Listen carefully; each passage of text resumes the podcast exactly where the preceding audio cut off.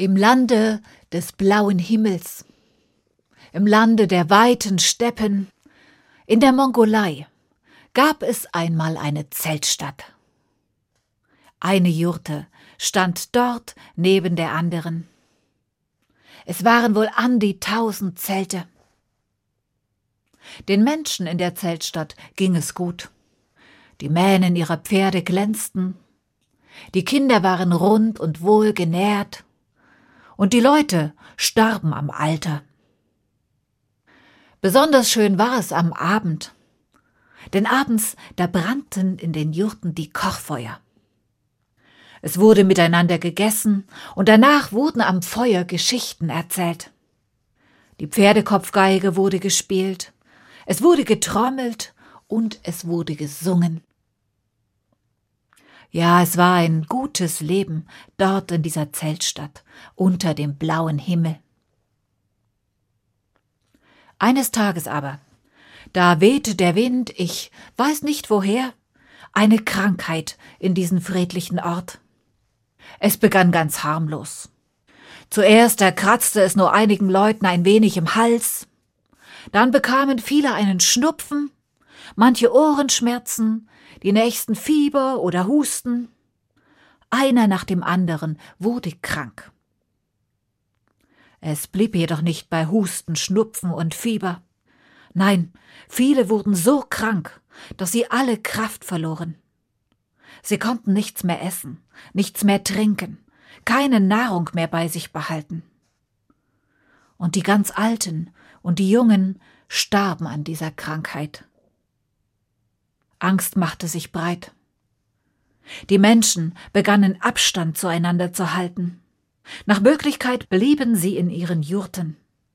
Keiner wollte sich beim anderen anstecken. Die Kinder rannten nicht mehr lachend zwischen den Zelten umher. Die Kochfeuer wurden des Abends nur noch selten entzündet. Es wurden keine Geschichten mehr erzählt.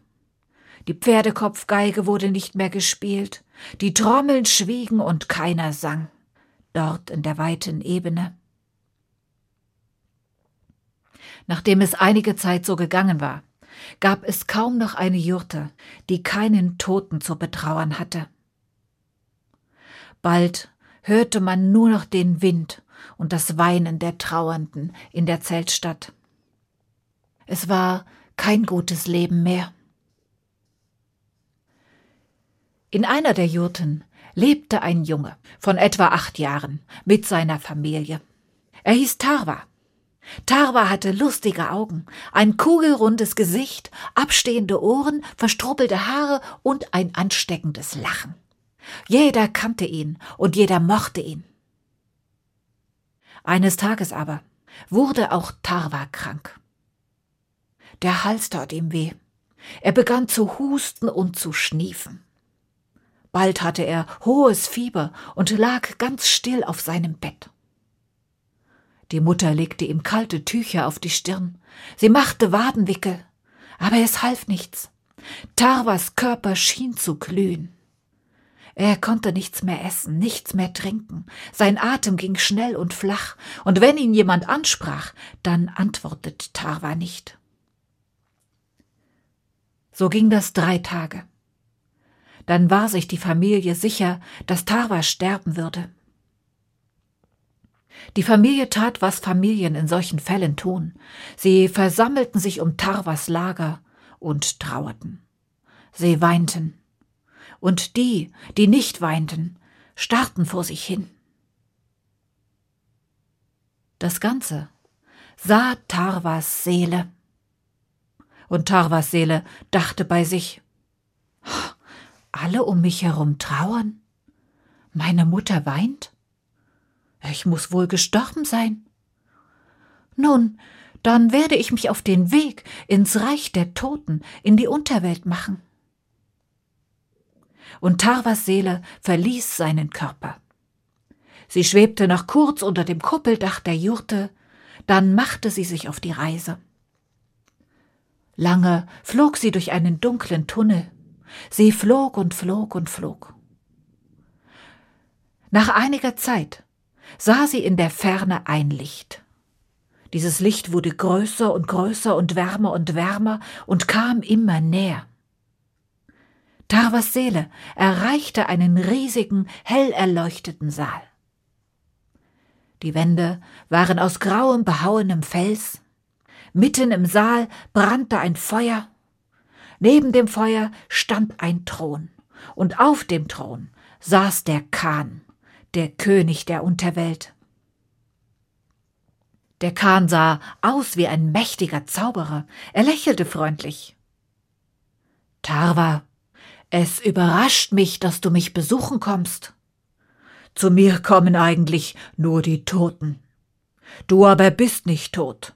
Ah, du bist doch nicht wirklich lebendig, nein, du hast deinen Körper verlassen, deine Seele wandert gerade zwischen dem Reich der Lebenden und der Toten hin und her.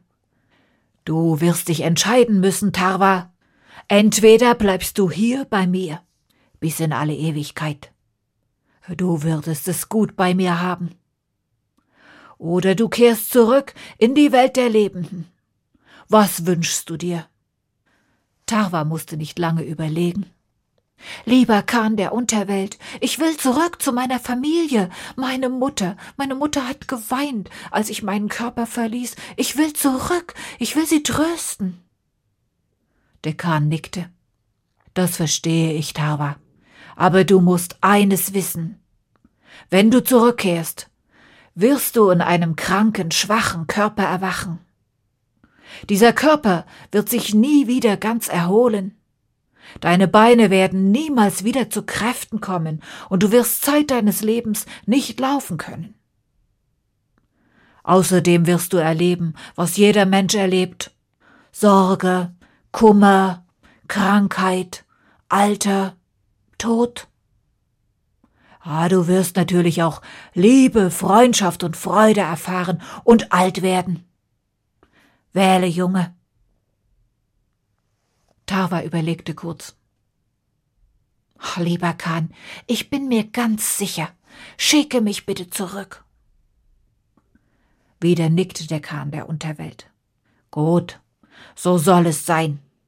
Ich werde dich aber nicht mit leeren Händen zurückschicken. Komm mit in meine Schatzkammer, such dir ein Geschenk aus. Der Khan führte Tarva nach nebenan. Die Schatzkammer war keine Kammer, nein, da war ein weiterer großer Saal von Fackeln erleuchtet. Überall lag Gold und Silber. Es gab wertvollen Schmuck, funkelnde Edelsteine, wertvolle Waffen, edle Teppiche, kostbares Geschirr, Gewürze, seidene Kleider, Spielzeug und noch vieles mehr. Tava wusste nicht, wohin er zuerst schauen sollte. Er ging lange auf und ab, und hin und her. Schließlich blieb er stehen. Kahn, lieber Kahn der Unterwelt, ich kann mich nicht entscheiden. Alles ist so schön und ich, ich weiß doch nicht, was ich wirklich brauche.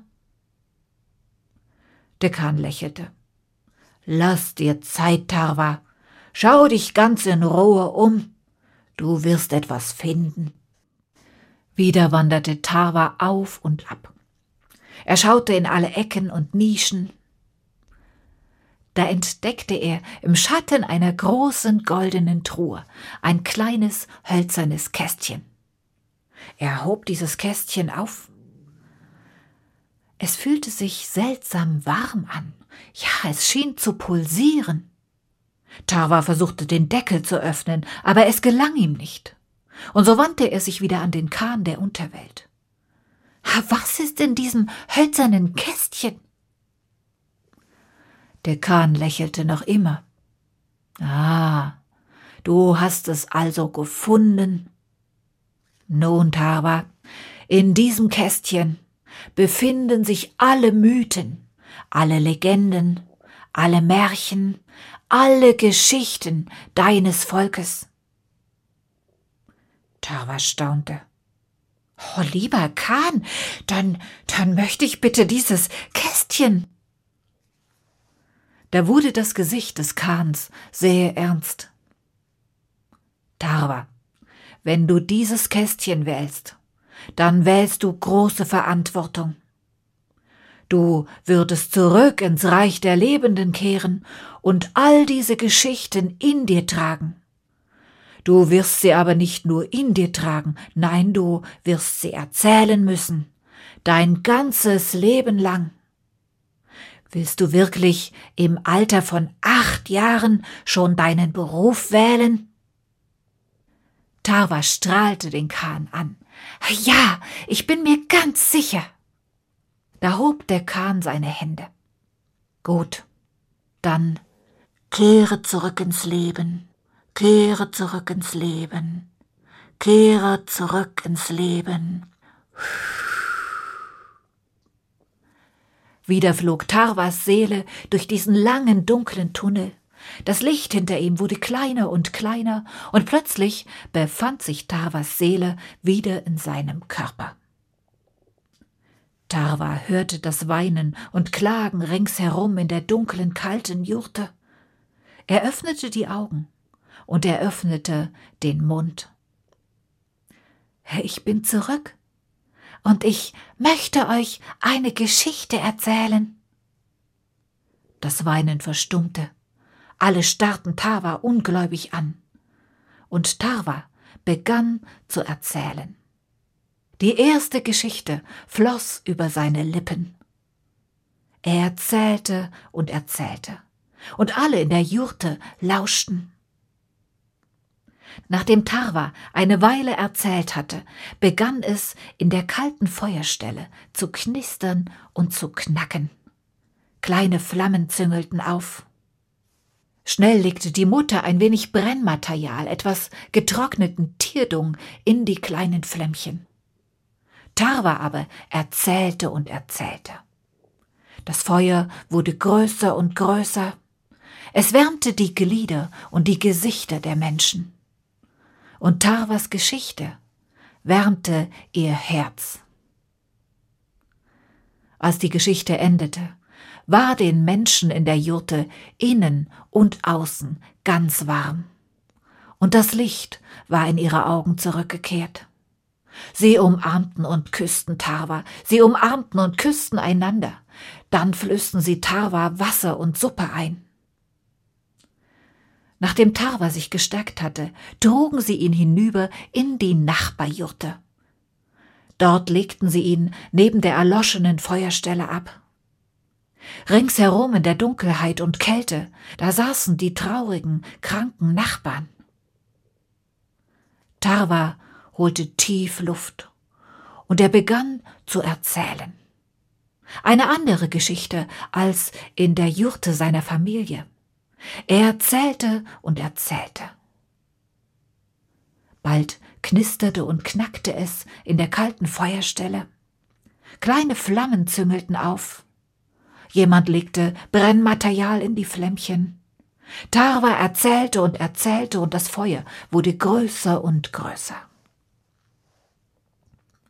Als die Geschichte endete, war den Menschen in der Jurte innen und außen ganz warm und ihre Augen leuchteten.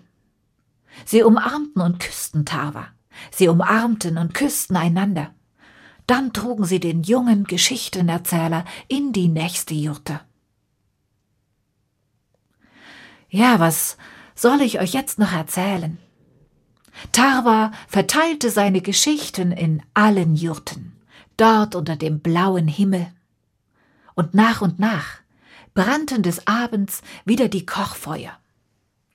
Es wurde wieder erzählt, es wurde wieder gesungen, die Pferdekopfgeige erklang und die Trommeln wurden geschlagen. Und umso mehr die Leute Geschichten erzählten, sangen und musizierten, desto mehr zog sich die Krankheit aus der Zeltstadt zurück. Und eines Tages, da war sie ganz verschwunden. Die Kinder waren bald wieder wohlgenährt und fröhlich, die Mähnen der Pferde glänzten, und die Alten starben am Alter. Das Leben dort in der weiten Ebene war wieder gut. Tarwa aber lernte nie in seinem Leben wieder laufen. Er lebte jedoch ein langes und glückliches Leben, denn er wurde einer der beliebtesten und berühmtesten Geschichtenerzähler seines Volkes. Lust auf mehr? Von Freundschaft und Mut. Geschichten für Kinder. Der Podcast für Kinder und Familien auf hr2.de und in der ARD Audiothek.